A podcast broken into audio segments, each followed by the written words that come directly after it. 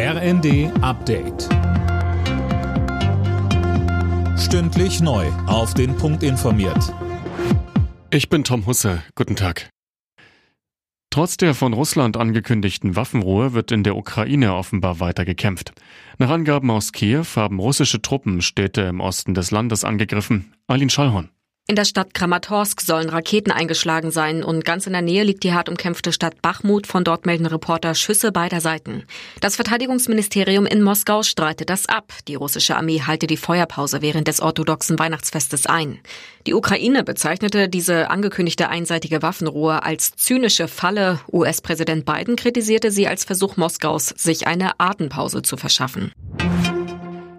Der ukrainische Präsident Zelensky hat sich bei Deutschland für die geplante Lieferung von Panzern und Abwehrraketen bedankt.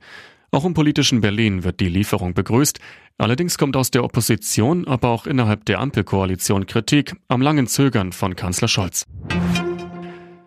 Beim Dreikönigstreffen im Stuttgarter Opernhaus will die FDP die politischen Schwerpunkte fürs neue Jahr setzen. Die Liberalen wollen raus aus dem Umfragetief. Die Rede von Parteichef Lindner wurde allerdings prompt unterbrochen.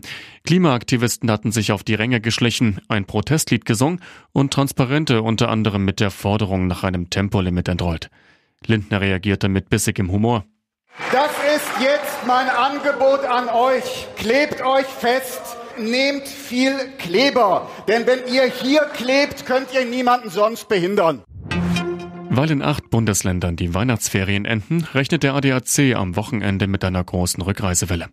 Rund um die Skiorte im Süden dürfte es voll werden, aber auch auf der A7 Richtung Hamburg und der A9 nach Berlin. Alle Nachrichten auf rnd.de